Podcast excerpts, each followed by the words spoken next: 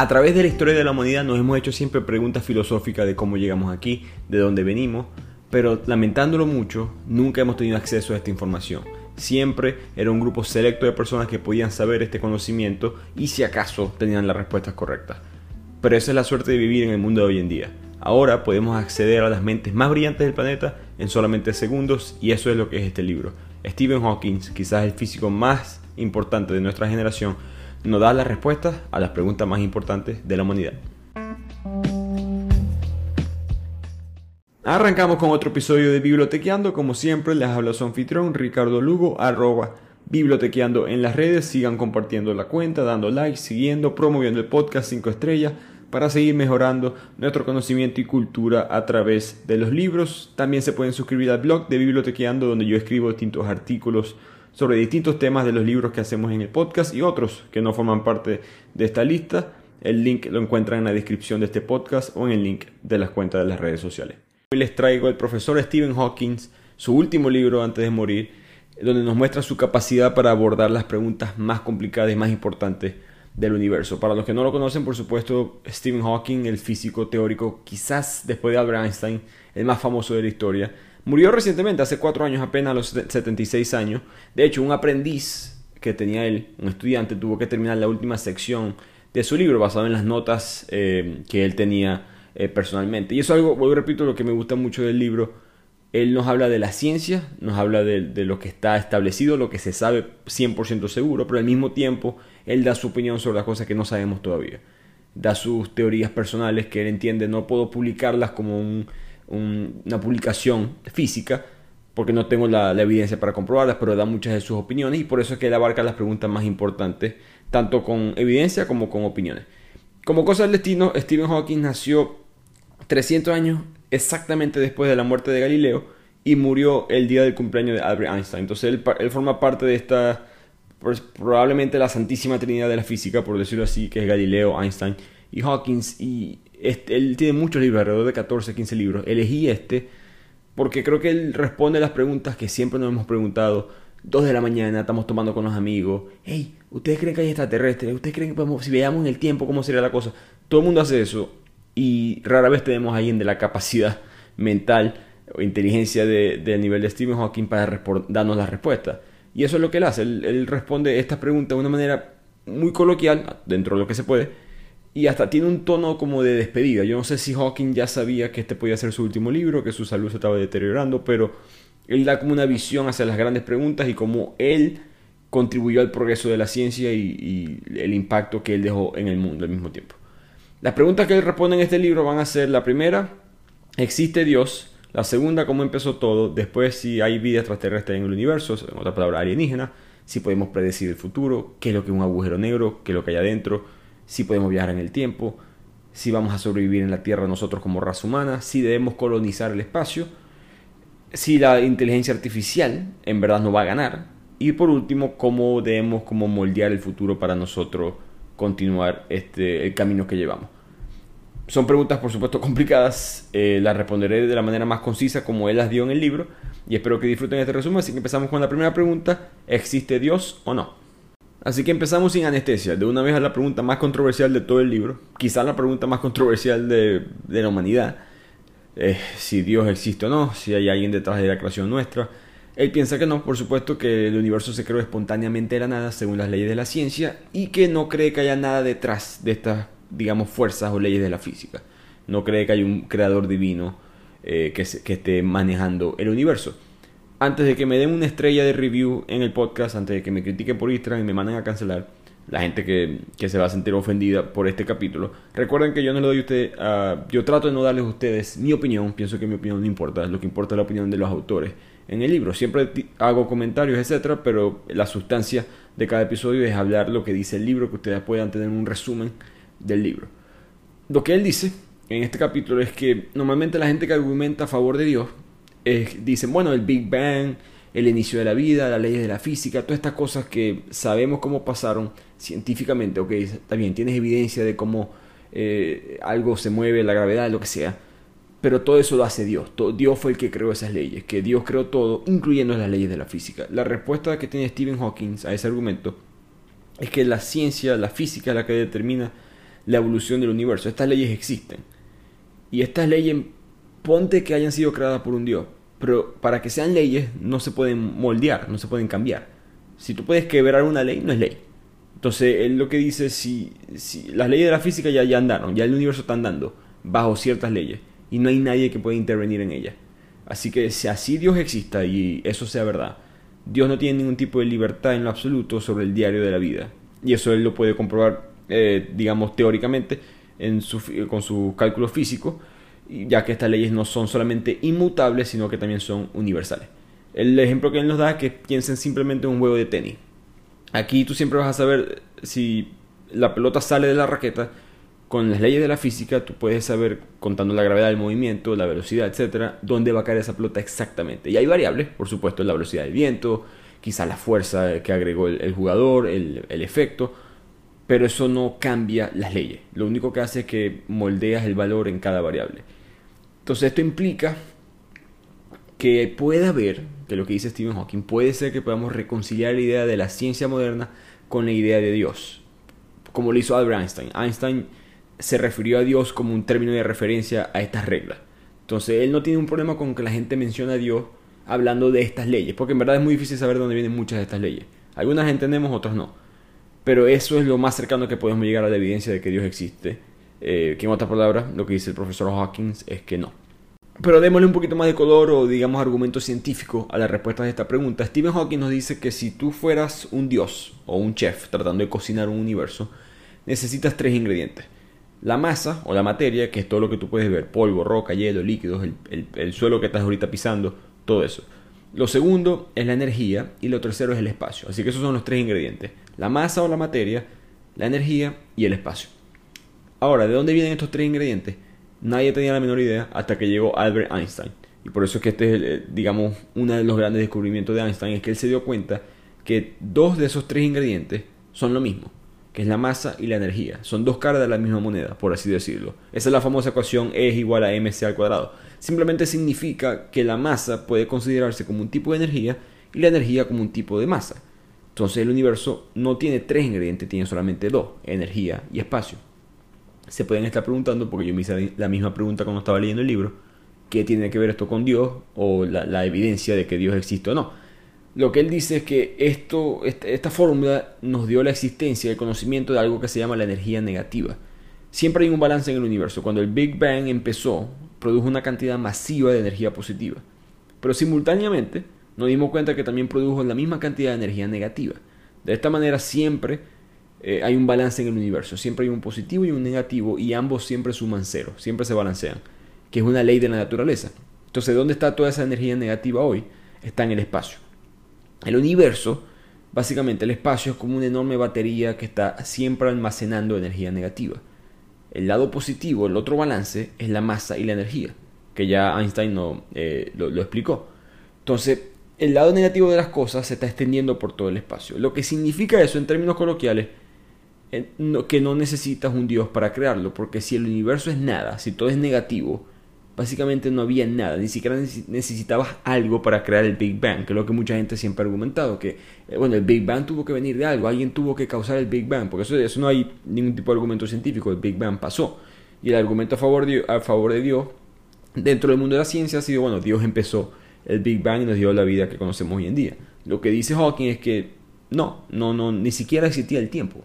Antes del Big Bang, eh, a lo que el Big Bang explotó, mejor dicho, el tiempo mismo comenzó. Antes de eso ni siquiera había tiempo. Entonces, si no puede haber, ni siquiera puedes viajar a un tiempo antes del Big Bang, no puede haber un creador dentro del tiempo que no existe.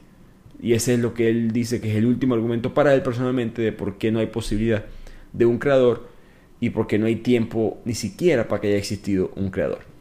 Y así termina ese capítulo, el primer capítulo con la pregunta, como mencioné antes, controversial para muchas personas, pero creo que es un argumento que se tiene que tener, siempre es una conversación que se debe mantener eh, no dejen que nadie les diga que ese tipo de conversaciones son malas.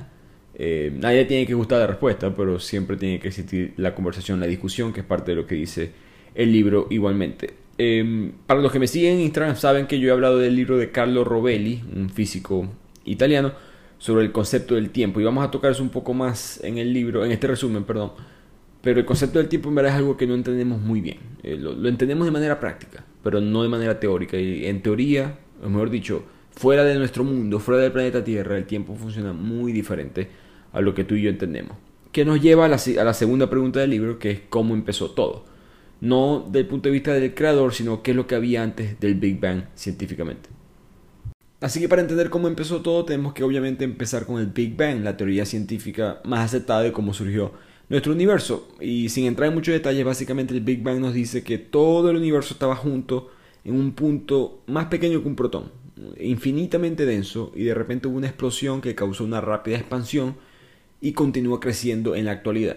El espacio que el universo vivimos hoy en día sigue expandiéndose, que es un concepto un poco loco porque el universo es infinito pero se expande. Y eso es, suena, suena raro, pero eso es lo que en verdad está pasando. El descubrimiento vino por un científico llamado Edwin Hubble, el famoso telescopio Hubble da a su nombre. Él estaba tratando de analizar si las galaxias se estaban moviendo, no, no solamente la nuestra, sino otras. Y si se estaban moviendo, ¿hacia dónde? Y lo que él se dio cuenta, lo que él descubrió es que sí se estaban moviendo, pero se están alejando una década de... todas se están alejando entre ellas. Y entre más lejos están de la Tierra, más rápido se mueven. Entonces básicamente pudo con con estos puntos de data, sacar la cuenta matemática de atrás hacia adelante y darse cuenta que todas estas galaxias estaban juntas hace unos 10, 10 a 15 mil millones de años. Tan cerca que todo ocupaba el mismo punto en el espacio, que es lo que se llama una singularidad, una palabra que quizás han escuchado en varias películas de ciencia ficción. Eso lo que sugiere es que el universo tuvo un comienzo muy denso y muy caliente.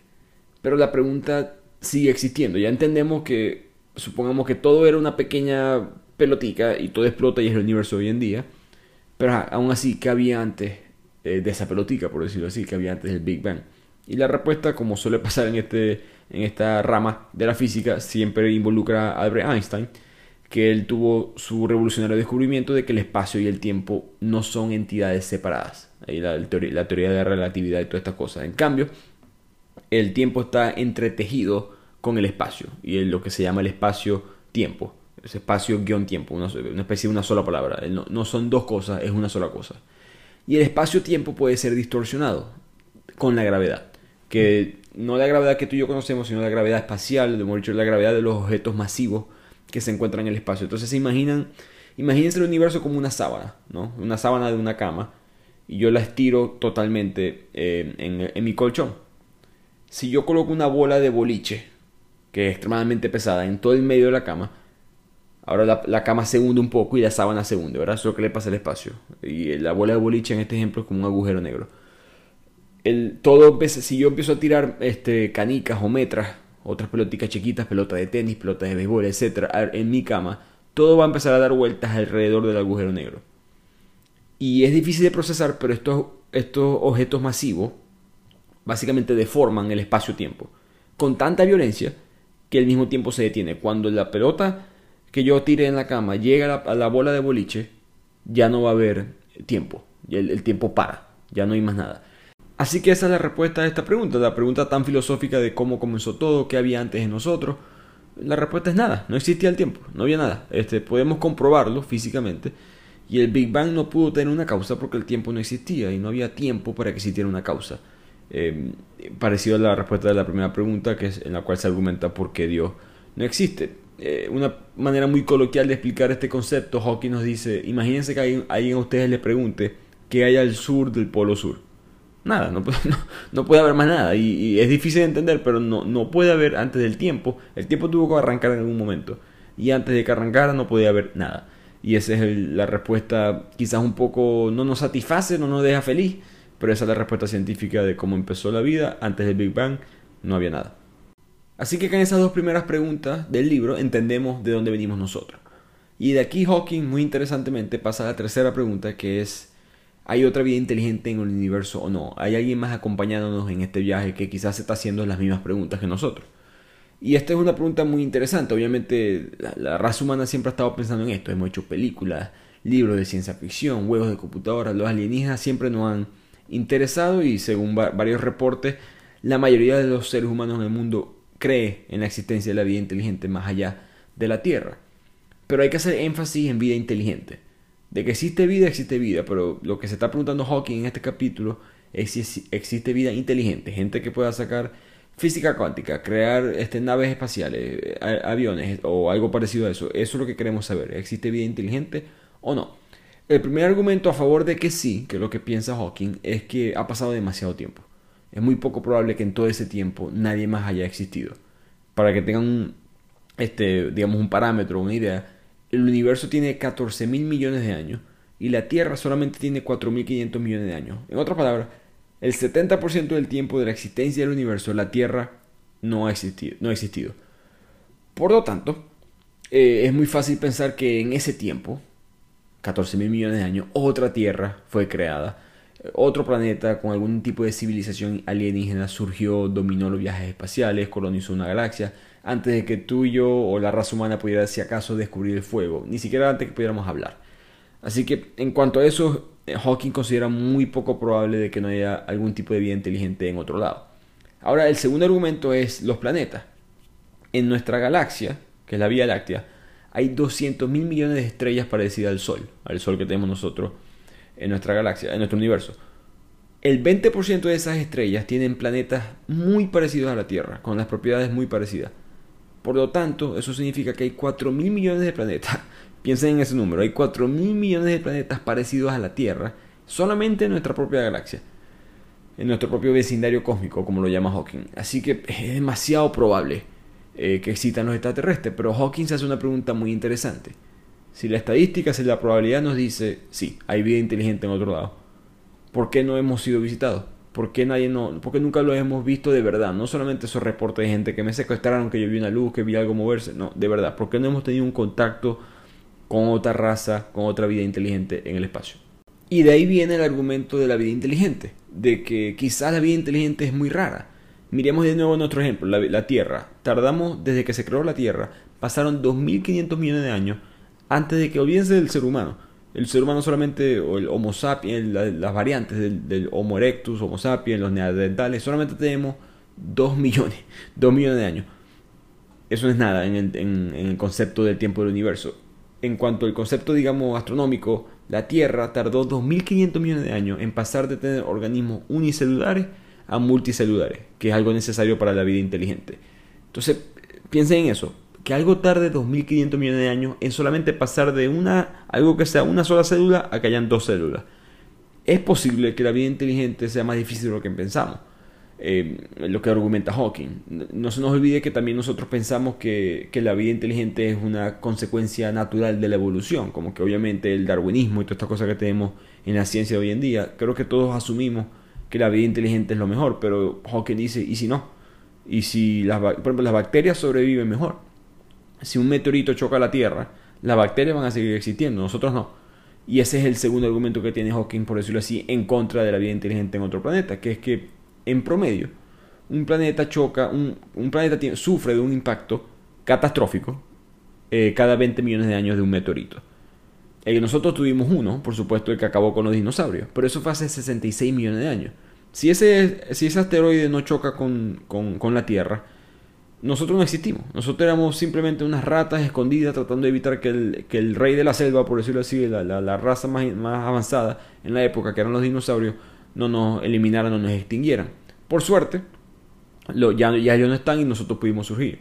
¿Qué si eso no ha pasado en los otros lugares? Es lo que dice Hawking. Eh, eh, es posible que simplemente se nos haya abierto una ventana de tiempo en la historia del universo para que nosotros existiéramos y otros planetas no la han tenido. Y sí, hay vida, pero no es la vida inteligente porque simplemente no hay suficiente tiempo eh, para que se desarrolle.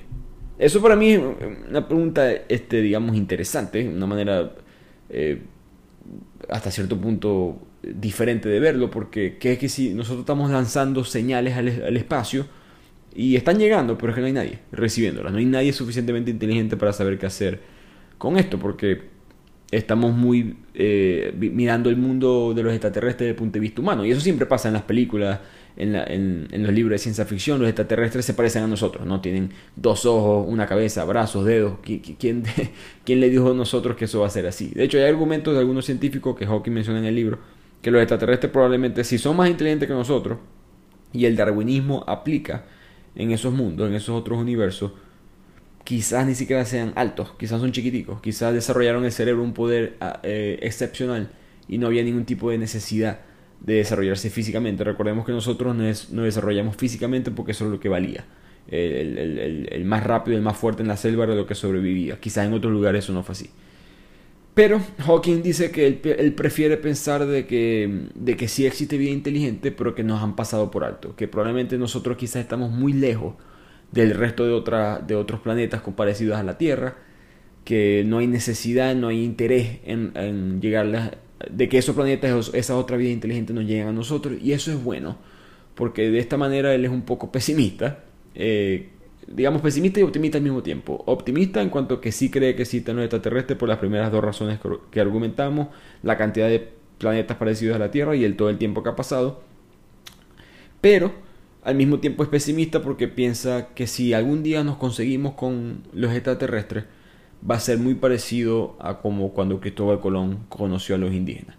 Eh, va a ser un encuentro entre dos razas, una va a ser más avanzada que la otra, nosotros probablemente no seamos la, vamos a ser la más avanzada y vamos a sufrir de enfermedades, ellos van a traer virus, bacterias que nosotros no vamos a tener la defensa para combatir y probablemente vamos a ser exterminados de una manera o un porcentaje muy parecido a lo que ya ha pasado en otros encuentros. De hecho, él menciona la película Día de la Independencia, si se acuerdan de esa película con Will Smith, que eh, fue muy famosa en los 90. Él dice que sería algo así, sería una especie de guerra, no cree que sea un intercambio muy social, muy cordial, que digamos. Así que esa es la respuesta, él piensa que sí, eh, pero que no descartemos la opción de que quizás no y quizás nosotros somos los más inteligentes del universo, por mucho que él no piense eso, es una posibilidad que algunos científicos ignoran. Y de aquí pasamos a la cuarta pregunta, que es si podemos predecir el futuro o no. Esto me pareció extraña para mí, yo no sé, no, nunca me imaginé esta pregunta de una manera científica. Para mí, alguien que me quiere decir que se puede predecir el futuro siempre es alguien que me está tratando de vender algo, alguien que me que lee cartas, que, cree que sabe los números de lotería, etc. Nunca pensé que esto era algo que era una pregunta, digamos, considerada por el mundo científico. Y lo que dice Hawking es que es posible, pero poco probable. En otras palabras, el, el concepto tradicional de nosotros de predecir el futuro, de quién va a ganar el juego mañana, quién, va a ganar, quién, cuáles son los números de la lotería, lo compro, no lo compro. Eh, de esa manera él dice que no, no, no podemos predecir el futuro. Lo que él dice que hay un escenario improbable, pero teóricamente posible, en el cual tú pudieras saber todas las variables. Y al saber todas las variables del universo, tú puedes predecir dentro de la ley de la física qué es lo que va a pasar. Todo esto lo empezó un científico francés que se llamaba Pierre-Simon Laplace, que le argumentó que si conociéramos las posiciones y velocidades de todas las partículas del universo, podríamos calcular su comportamiento futuro. Por ejemplo, si sabemos la posición de un automóvil en un movimiento en un punto específico y sabemos que está viajando 60 km por hora, vamos a saber fácilmente dónde va a estar dentro de 30 minutos, ¿verdad? Eso es algo que mil problemas de física tuvimos en el colegio de esa manera. Lo que eh, este científico francés dijo es que, bueno, imagínense que podemos saber eso, pero de todo, de cada partícula en la Tierra. Y eso es posible, digamos, eh, teóricamente sí, si sabes todas las partículas de la Tierra vas a poder sacar todas las cuentas del mundo. Lo que Hawking dice es que, ok, esto no es, no es práctico, no, no, ¿cómo vamos a poder conseguir toda esa información? No, no, no, no podemos. Así que la respuesta corta es no y sí. Y me recordó mucho este capítulo a Yogi Berra, eh, un, los que lo conocen, un jugador de béisbol que tenía tantos comentarios filosóficos que le hicieron un museo solamente a sus frases aquí en, Estados Unidos. Y él solía decir que entre la en teoría, entre la teoría y la práctica no hay diferencia, pero en la práctica sí la hay. se le refería mucho al béisbol, de que la gente decía muchos conceptos, muchas cosas, y bueno, sí, en teoría. Para el momento de, de, implementar la teoría no siempre funciona exactamente como creemos. Entonces Hawking dice algo muy parecido, que en teoría las leyes de la física nos permiten predecir el futuro. Pero en la práctica estos cálculos van a ser no solamente imposibles de conseguir los valores de estos, estos puntos, sino que van a ser demasiado difíciles de calcular. Eh, por él no ve manera de que hoy en día se puedan calcular específicamente con el concepto de la física y la mecánica cuántica, que nos dice que estas partículas eh, siempre están cambiando su velocidad de una manera que no se puede predecir, si, los, si las miras están mirando para un lado, si no las miras están mirando para otro. Eh, es difícil en verdad hacer esto. Así que teóricamente podemos predecir el futuro, pero básicamente Hawking nos dice nunca la vamos a poder lograr. En otras palabras, dejemos de leer cartas, dejemos de creer en la astrología, el futuro, los números, las tarjetas de la fortuna. Eh, todo eso no se puede hacer. Si Hawking y toda esta gente científica no puede calcular el futuro, olvídense que alguien más va a poder tener un sueño que te va a explicar qué es lo que va a pasar más adelante. Así que ahora pasemos a la quinta pregunta, que es un poco más científica, que es qué es lo que hay dentro de un agujero negro, que el agujero negro es algo bastante quizás místico dentro del mundo de la física y mucha gente sabe que existen pero no entiende bien qué es lo que son. Y como mencionamos anteriormente, eh, los, agujeros, los agujeros negros son como ese ejemplo de la sábana eh, con la bola de boliche en el medio, no son una especie de fuerza extremadamente alta de gravedad, pero anteriormente eran una estrella, una estrella que se quedó sin combustible nuclear y cuando esto sucede tiene una especie de implosión, ellas atraen toda la materia hacia adentro y se contraen y se forma este agujero negro. Pero para que imagínense que la fuerza de la gravedad, esta bola de boliche que está en el medio de la sábana, tiene tanta fuerza que ni siquiera la luz de la bola de boliche, recuerden que todo lo que nosotros vemos eh, eh, está en la velocidad de la luz, ni siquiera esa luz tú la puedes ver, porque la, luz está siendo atraída hacia el medio de la, bola de boliche. Entonces por eso que nosotros vemos estos agujeros del color negro, porque no hay luz para poder verlo. Pero en verdad no es negro. Eh, si pudiéramos entrar, no podemos, pero si pudiéramos entrar, viéramos otras cosas y viéramos otros colores. El ejemplo que da eh, Hawking para entender esto es que imagínense que el agujero negro es como una especie de... o lo que pasaría si nosotros fuéramos hacia un agujero negro. Imagínense eh, estar navegando por una catarata, la catarata del Niágara, por ejemplo, en Toronto, en Canadá. Si tú vas, estás tierra adentro en un barquito, en una especie de embarcación, vas a ir lento por el río. A medida que te vas acercando hacia la caída de la catarata, el barco va agarrando velocidad. Y ya cuando el barco empieza a caer, ya empiezas a cambiar ángulo hacia 90 grados, ya está eh, la última caída que vas a tener en tu vida, ya no hay esperanza, ya, ya no hay manera alguna que tú te puedas devolver, porque la fuerza de la gravedad es tan fuerte que no hay, no hay nada que puedas hacer. Y eso es lo que pasaría si nosotros nos acercamos a un agujero negro. Por ende, esta pregunta es un poquito, eh, digamos, un poquito técnica, importante de saber porque hay, no se sabe eh, qué descubrimiento, qué beneficio se pudiera pudiéramos conseguir si sabemos que hay dentro un agujero negro, pero no sabemos hoy en día, no hay capacidad tecnológica ni siquiera física de nosotros para descubrir qué es lo que hay. Así que esa pregunta quedará para otra generación y es algo que me gustó del libro, porque Isaac Newton en sus apuntes, cuando él no entendía muy bien ciertas fuerzas de la gravedad, él dejó ciertos comentarios que decían, bueno, esto será para el próximo, ¿no? Y ese próximo terminó siendo Albert Einstein. Creo que Hawking hace algo parecido en este libro. Él dice, esto es algo que yo estudié por muchos años, y yo pensé que podía descubrirlo, pero nunca pude. Pero eso está bien, alguien más inteligente que yo eh, lo va a descubrir. Y aquí quiero hacer una ligera pausa, eh, porque ya vamos por la mitad de las preguntas. Eh, yo recuerdo una entrevista que leí de Sean Carroll, que es un físico este, muy popular hoy en día, que se piensa que a lo mejor pudiera ser el próximo Stephen Hawking, el próximo Einstein, pero él está más en el mundo de la física cuántica, donde hay mucho intento de avance, pero está un poquito estancada en los últimos años. Pero lo que dice Sean Carroll es que él no, él no entiende por qué eh, la ciencia, la física es un tema tan como que asusta a la gente, ¿no? Hoy en día la gente aprende de todo, todo, todo. Eh, la gente sabe de todo. Pero la ciencia no hace un buen trabajo en enseñar a las personas conceptos básicos. ¿Por, por, qué no alguien que se graduó en arte o en historia, en lenguaje, en materias que en teoría son para personas que no son buenas con la física, matemática, ¿por qué no pueden aprender de estos temas? Claro que pueden, ellos también son inteligentes. Eh, simplemente tenemos que hacer un mejor, una mejor labor como científicos de comunicarnos con las personas y el mundo hoy en día la tecnología lo, finalmente lo hace. Creo que anteriormente, que es el argumento de Sean Carroll, era muy difícil pasar la información de las mentes eh, más inteligentes a la persona común y corriente. Pero ahora con, con las redes sociales, con, por supuesto el, el, Internet, uno puede, uno directamente, yo el científico, puede explicar las cosas, yo que lo entiendo mejor, de una manera más coloquial, que eso fue lo que hizo Stephen Hawking en este libro. O sea, piensen las cosas que hemos hablado por ahora. Eh, debatimos, o mejor dicho, hablamos del argumento científico de que no existe Dios. Hablamos del argumento científico de, dónde, de cómo empezó todo y cómo no había tiempo antes de que empezara todo.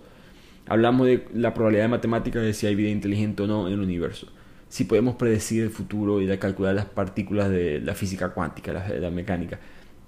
¿Qué es lo que hay adentro de un agujero negro? ¿Cómo funciona un agujero negro? Todas estas son cosas que si te retrocede en el tiempo, hace, yo creo, ni siquiera creo que hace mucho tiempo, hace 20, 30 años, la mayoría de las personas creo que de una vez se, apartan o se, eh, creo que dejan de escucharte porque saben que es un tema muy complicado y yo no lo voy a entender y eso hay, algo yo personalmente que pienso tenemos que dejar de pensar así. Creo que cualquier persona puede aprender sobre este tema, nadie tiene que ser un experto, pero todo el mundo puede saber todo un poco y creo que ese es el gran valor de este libro. Pasemos ahora a la sexta pregunta, que es si es posible o no viajar en el tiempo. Y para poder responder esa pregunta creo que es importante agregar el contexto de lo que en verdad es el tiempo. Y creo que el libro de Carlos Rovelli, La realidad no es lo que parece, que también hicimos en este, en este podcast, eh, explica esto muy bien. Pero para reiterar el punto. Eh, imagínense que ustedes, si ustedes ahorita extienden sus manos como si fuera un Cristo, su mano izquierda y su mano derecha estirada hacia, digamos, el este y el oeste, o el norte y el sur, depende de cómo estén parados. Su mano izquierda supongan que es el pasado su mano derecha es el futuro el concepto nuestro del tiempo nos dice, bueno, el presente está en el medio. Si trazas una línea exacta eh, en, el medio de tu cuerpo, ese sería el presente. Y lo de tu izquierda es el pasado y la derecha es el futuro. Pero en la realidad eso no es así. Lo que Einstein nos dijo fue que el presente es extendido. El presente extendido es una zona intermedia, es un rango. En otras palabras, no es una raya, una línea en medio de tu cuerpo, es de tu, quizás de tu hombro derecho a tu hombro izquierdo. ¿Y qué tan grande es ese presente extendido? depende de qué tan cerca o lejos esté de otra, del evento que estás presenciando.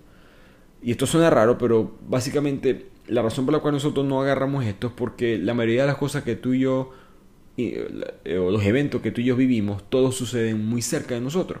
Y son, es imposible notar el presente extendido. Para que tengan una idea, el ser humano no puede percibir el presente si dura menos de 0.1 segundo. Cualquier cosa que dure menos de eso que todo, básicamente, todo lo que vemos dura menos de eso, la, velocidad de la luz llegando a, tus ojos, el sonido, todo llega, dura menos que eso, no podemos darnos cuenta que hay un presente que es, un rango. Entonces pensamos que es una línea, un solo punto. Por ejemplo, tu, tu televisor, tu teléfono, ahorita está a 1.10 a la menos 9 segundos, una cantidad muy pequeña de tiempo. De hecho, si estás en el, norte, en el noroeste de Canadá y estás viendo algo que está pasando en el sureste de Australia, aún así estás a .0001 segundos eh, de, ese evento, por lo tanto también es imposible notar para ti que hay, eh, hay una distorsión del tiempo.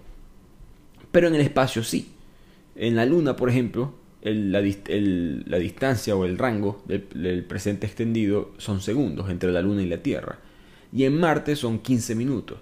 Esto significa que en Marte hay cosas que están pasando en este preciso momento que en la Tierra ya pasaron y al mismo tiempo todavía no han pasado. Suena extremadamente raro, pero eso es la, realidad científica. En, este periodo de 15 minutos hay eventos que están ocurriendo ni en nuestro pasado ni en nuestro futuro. Están ocurriendo dentro del presente extendido. Digamos, como dicho en otras palabras, dame un ejemplo más coloquial. Si, si yo estoy en Marte y tú estás en la Tierra, y yo te llamo por teléfono y te hago una pregunta a las 5 de la tarde, y tú me respondes inmediatamente en la Tierra a las 5 de la tarde cuando me escuchaste, tu respuesta me va a llegar a mí a las 5 y 15. Y durante todo ese tiempo yo estoy haciendo cosas que tú quizás piensas que son futuro, pasado, pero para mí no son. Yo estoy estamos, los dos estamos en el presente. Tu presente dura un minuto y el mío dura 15 minutos. Einstein fue el que se dio cuenta de esto y ahí viene el concepto de espacio-tiempo y por qué el tiempo es relativo. Es un concepto muy raro, es un concepto extraño, pero es tan extraño como decir que la gente en Australia o en el sur del hemisferio sur de la Tierra está parada boca abajo. Es raro, pero es verdad. Eh, es la realidad. La gente ahorita en, el sur de Chile está parado mirando hacia abajo y la gente en el norte de Canadá está mirando hacia arriba. Y no parece verdad, pero eso es la realidad. Y es lo que decía Einstein. Si, hemos dicho lo que decía Robelli, Carlos Robelli en su libro. Él decía, si todos hubiésemos nacido en el, en el asteroide del libro del Principito, si han leído ese libro, que es un asteroide chiquitico, no hubiésemos dado cuenta de que, ah, ok, la Tierra es una esfera, ok, esto funciona así. Pero como no era así, era muy grande, siempre pensamos por mucho tiempo que la Tierra era plana. Por eso era una, ilusión, no, es, realidad. Al mismo tiempo, el tiempo es así. Eh, el presente no existe, en verdad lo que es una, una, extensión del presente. Y eso es importante para poder entender esta pregunta si podemos viajar en el tiempo o no. Por lo tanto, no podemos pensar en el tiempo de la misma manera que lo pensamos. Tenemos que cambiar esa percepción, creo que nos dice Hawking en el libro. Eh, dejemos de pensar de, avance y, retroceso en el tiempo. Piensen en algo diferente. Piensen en cómo podemos doblar el espacio-tiempo de manera que podamos conectar el pasado o este presente extendido con el futuro o viceversa. Entonces imagínense una hoja de papel. Imagínense que tienen una hoja de papel enfrente de ustedes. Y esa hoja es el espacio-tiempo, ¿no? Esa, parecido a la sábana que les hablé antes. Ese es el espacio-tiempo. Y si a la izquierda es el pasado y a la derecha es el futuro, si ustedes doblan la hoja de papel en dos, por la mitad, van a conectar un punto del pasado con un punto del futuro, asumiendo que en todo el medio de la hoja estaba el presente, ¿verdad? Entonces, eso es lo que es el popular agujero de gusano. Si lo han visto en varias películas de ficción, hay una especie como de tubo que conecta el pasado con el futuro.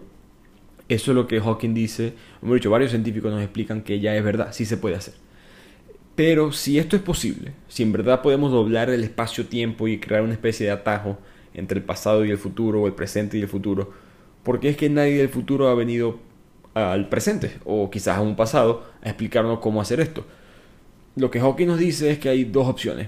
Uno, que es la que él cree matemáticamente o físicamente, él piensa que el tiempo lo podemos doblar, pero básicamente podemos doblar la hoja, digamos, este, de, de, izquierda a derecha, de pasado hacia futuro. En otras palabras, podemos conectar el tubo, pero solamente podemos pasarnos del pasado hacia el futuro, solamente podemos viajar hacia el futuro en el tiempo, no podemos devolvernos en el tiempo.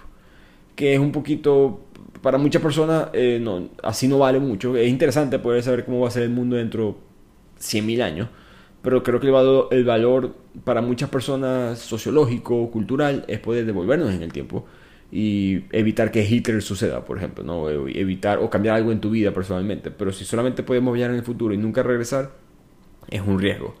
Eh, al mismo tiempo, hay otra segunda posibilidad, que es una posibilidad un poquito más mórbida, eh, de una manera muy Stephen Hawking. Si ustedes han visto entrevistas o videos de él, él siempre ha sido bastante, muy, muy claro, muy basado en la ciencia y por lo tanto a veces un poco pesimista, él dice que es muy posible que nos extinguimos antes de descubrir la tecnología. Quizás teóricamente comprobamos cómo hacerla, pero antes de conseguir la manera de, de, crear esta máquina del tiempo, por decirlo así, de doblar el espacio-tiempo, quizás eso va a suceder dentro de 300.000 años y de aquí allá la raza humana no exista. Y quizás este, no hay manera de, de cambiar eso y por eso es que nada ha pasado.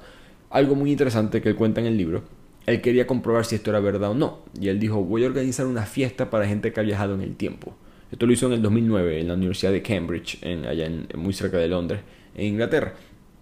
Él organizó la fiesta y él dijo, para, para asegurarse que nadie lo engañara, que solamente vinieran personas del futuro, en teoría. Porque él, lo que dijo fue, bueno, yo me imagino que yo voy a ser famoso. No, él es humilde, pero aún así no, es mentira. Él es famoso, él, va a ser eh, parecido a lo que como tú y yo vemos a Isaac Newton, otros físicos de la época. Eh, él piensa que él, eh, su fiesta de los viajeros del tiempo va a ser un evento conocido por gente en el futuro. Entonces él dijo voy a organizar la fiesta, pero para evitar que gente de hoy en día en el presente no venga y se haga pasar por, por gente del futuro, voy a organizar la fiesta, por decirle algo, es el viernes, pero voy a mandar la invitación el sábado. Entonces voy a mandar la invitación después. Así que nadie puede llegar a la fiesta el viernes.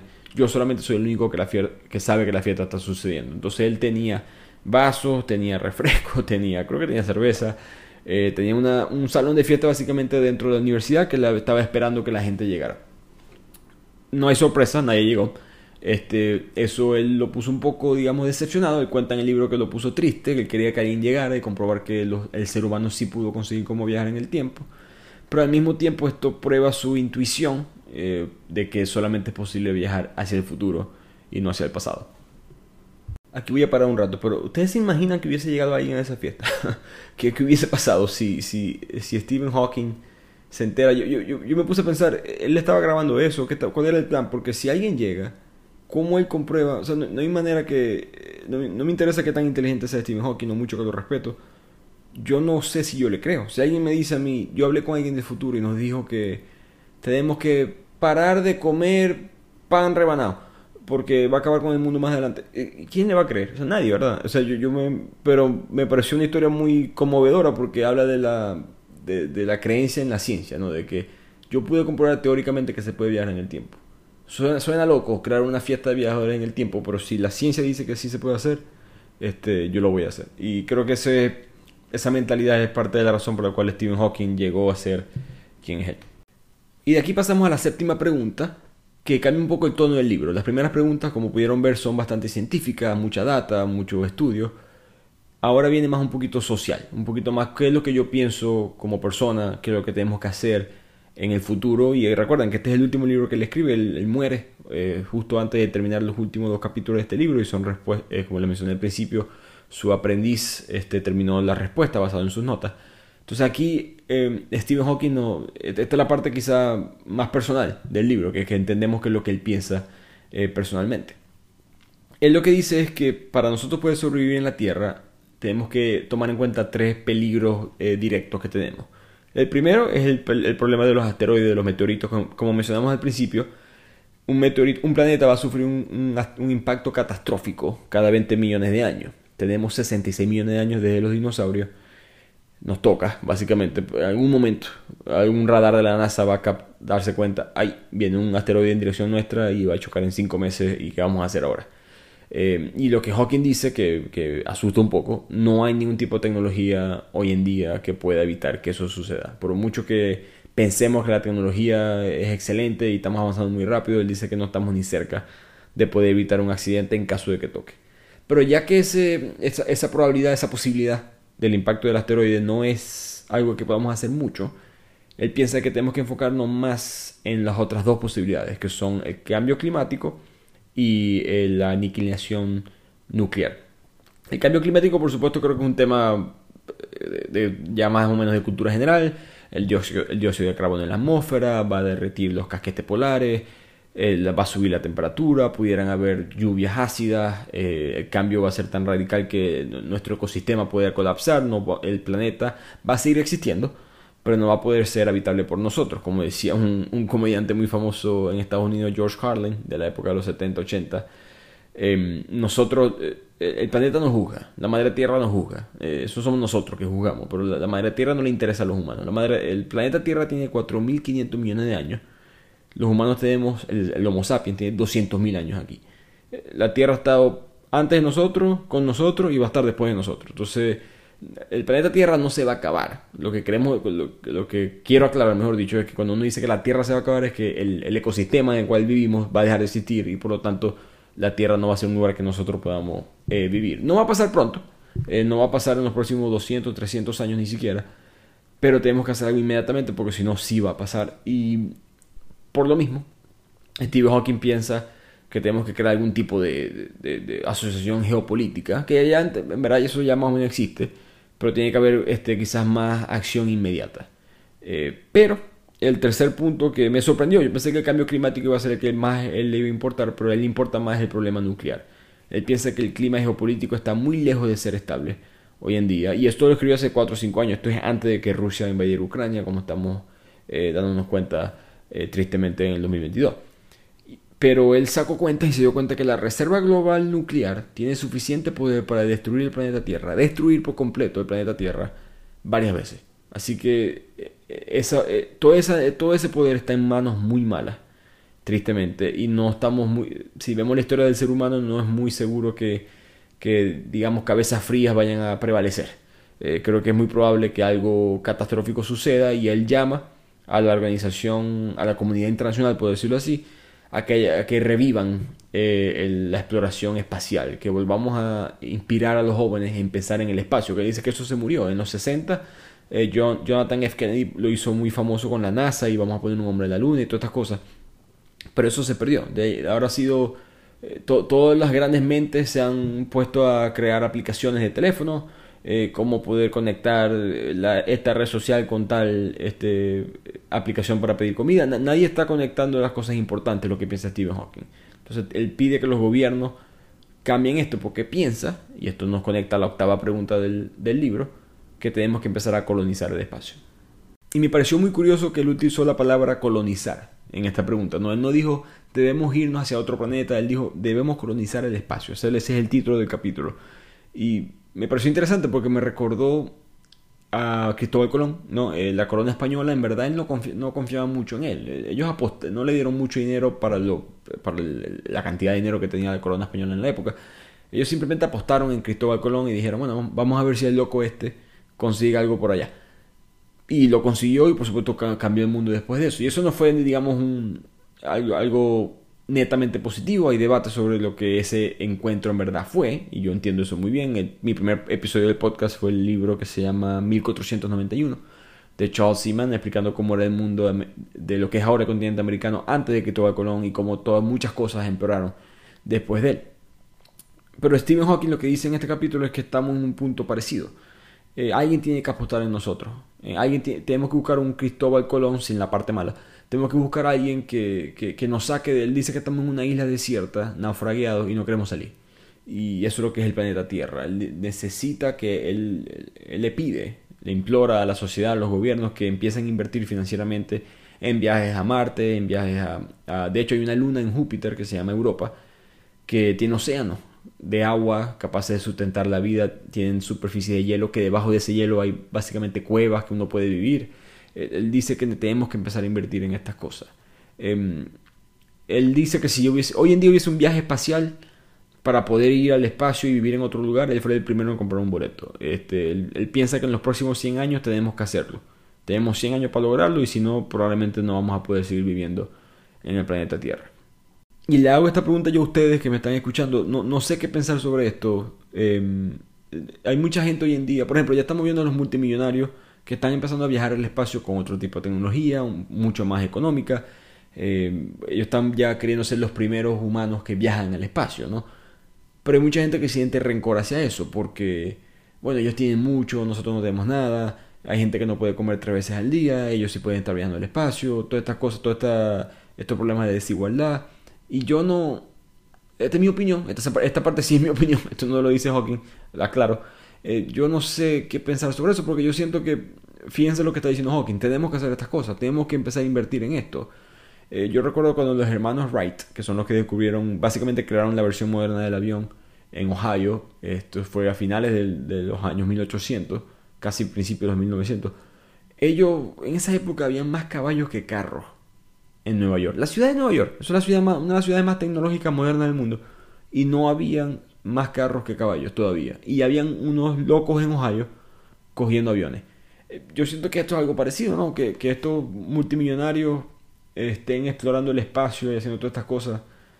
Es un paso en la dirección correcta, que, hay que, que quizás hay mejor maneras de hacerlas, que quizás sean gobiernos públicos que tengan que hacerlo, eso es debatible, pero yo pienso que, que Stephen Hawking, de hecho Stephen Hawking tuvo alianzas con, con, con Elon Musk eh, para promover el viaje espacial y todo eso. Él, ve a Tesla como una compañía eh, muy buena para lograr esto.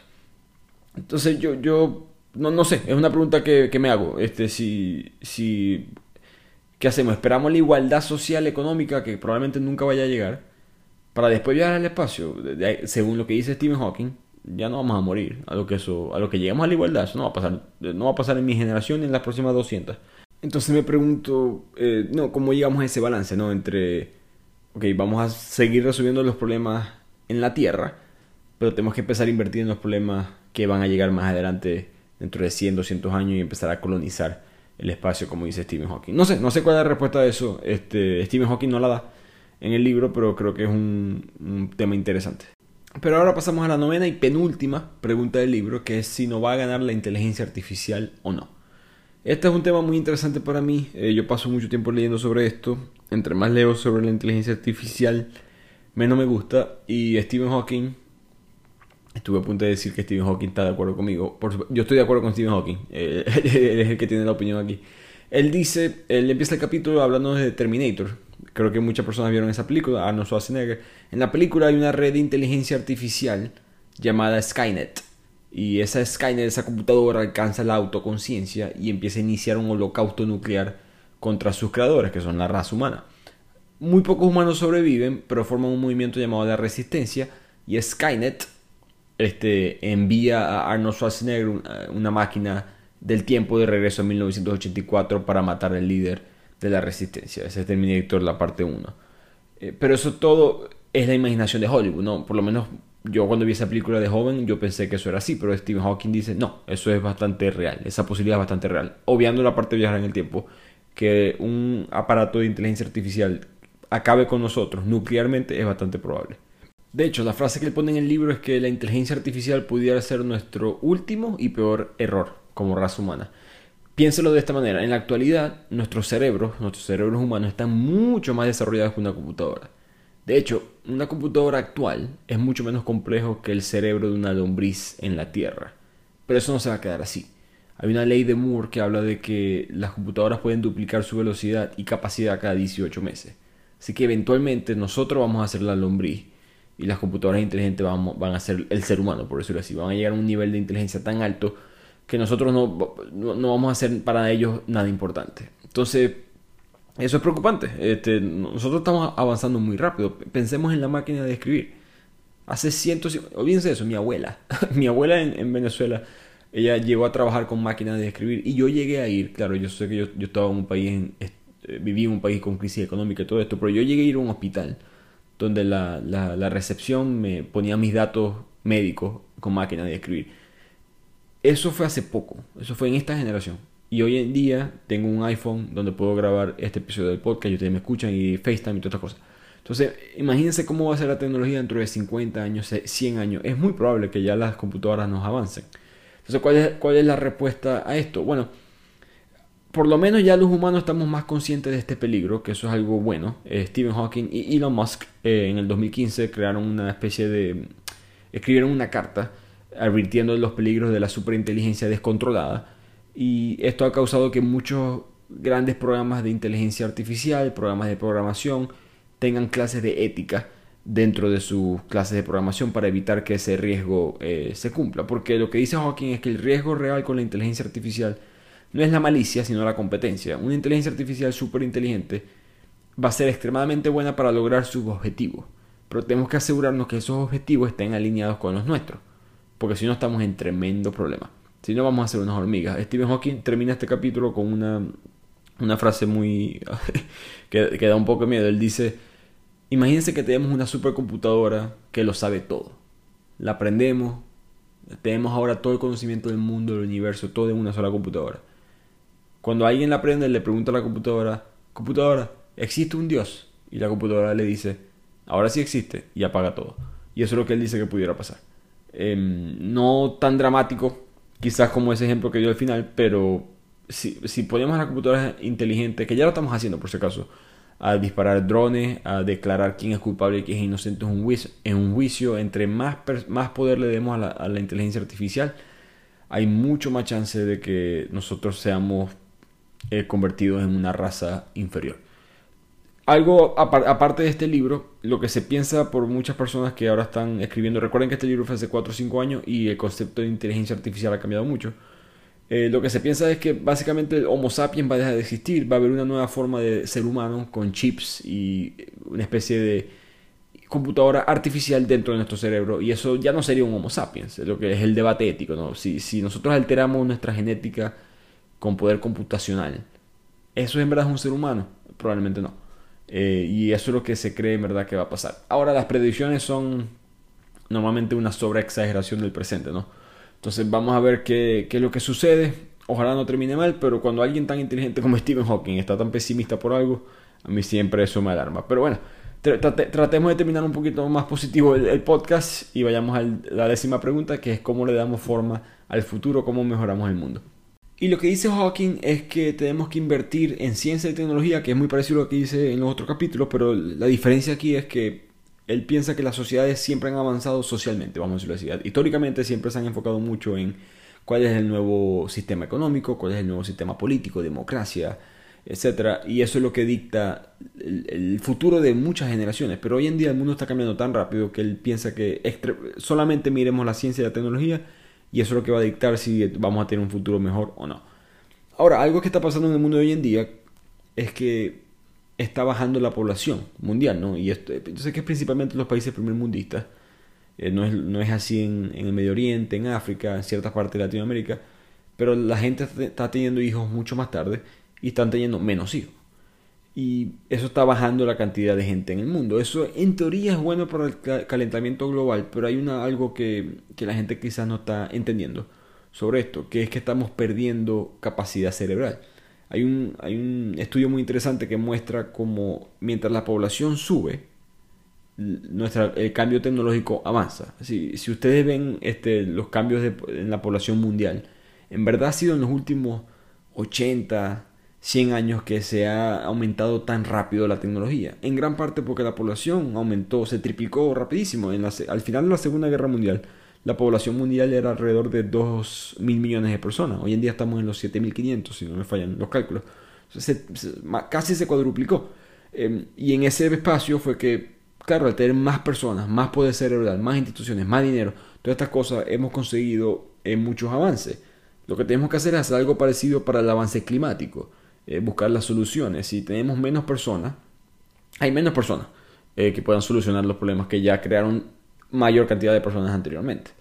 Em, entonces Hawking él piensa que una manera de combatir esto es hacer lo que debimos haber hecho hace mucho tiempo, que es involucrar a las mujeres en la ciencia y la tecnología. No es que ellas no puedan, pero no, no lo hacemos bien eh, como sociedad, por lo menos en los países a los cuales se siente que pertenece, que son principalmente Inglaterra y Estados Unidos. Em, él piensa que hay muy pocas mujeres en la ciencia y la tecnología. Mitad de la población, 50% de la población no ha tenido quizás tanto acceso, quizás tanto este, interés por parte de los padres, la sociedad, de guiarlas que pueden estar en este tipo de, industria. Y por lo tanto hemos perdido todo ese poder. las mujeres, eh, como dice él, de hecho él piensa que el próximo gran científico, el próximo él va a ser una mujer. Porque él piensa que ese cambio se va a dar. Y eso creo que es lo que él quiere darle forma al futuro. Que todo el mundo tenga acceso a la ciencia y la tecnología. Que todo el mundo aprenda programación. Que todo el mundo aprenda de, de la física, de la física cuántica. Que todo el mundo esté buscando el nuevo descubrimiento. Porque en verdad, todos estos avances que hemos tenido ha sido sin eso. Y si podemos mejorar eso, él piensa que el mundo va a mejorar eh, más rápido de lo que pensamos.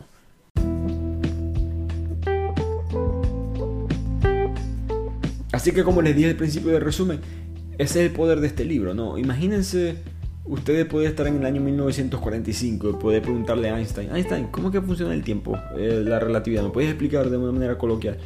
Y eso era imposible de hacer, muy poca gente en el mundo pudo hacer eso en esa época. Hoy en día todos nosotros lo podemos hacer. Todo el mundo puede agarrar este libro o escuchar este podcast, que es un resumen de este libro, y entender estos conceptos. Y, pienso que la trilogía del conocimiento del siglo XXI fue Stephen Hawking, Albert Einstein y Richard Feynman. Todos tres tienen libros, todos tres tienen entrevistas. Y como en honor a Stephen Hawking específicamente, él siempre dijo que hay que ser curioso. Y no, no, creo que el mensaje que les dejo yo a ustedes de este libro es que no le tengan miedo a los temas complicados. Todos los podemos entender hasta cierto punto. Nadie tiene que graduarse con un doctorado en estos temas, pero podemos entenderlo, ser más inteligentes, pasarle ese conocimiento a la siguiente generación y seguir mejorando, porque tenemos problemas como, como raza humana, como planeta, tenemos problemas que tenemos que solucionar y sin curiosidad nunca lo vamos a poder hacer. Así que espero que les haya gustado este capítulo, este episodio del podcast de Bibliotequeando, como siempre en las redes arroba bibliotequeando, les hablo su anfitrión Ricardo Lugo. Nos vemos la próxima semana en el nuevo episodio.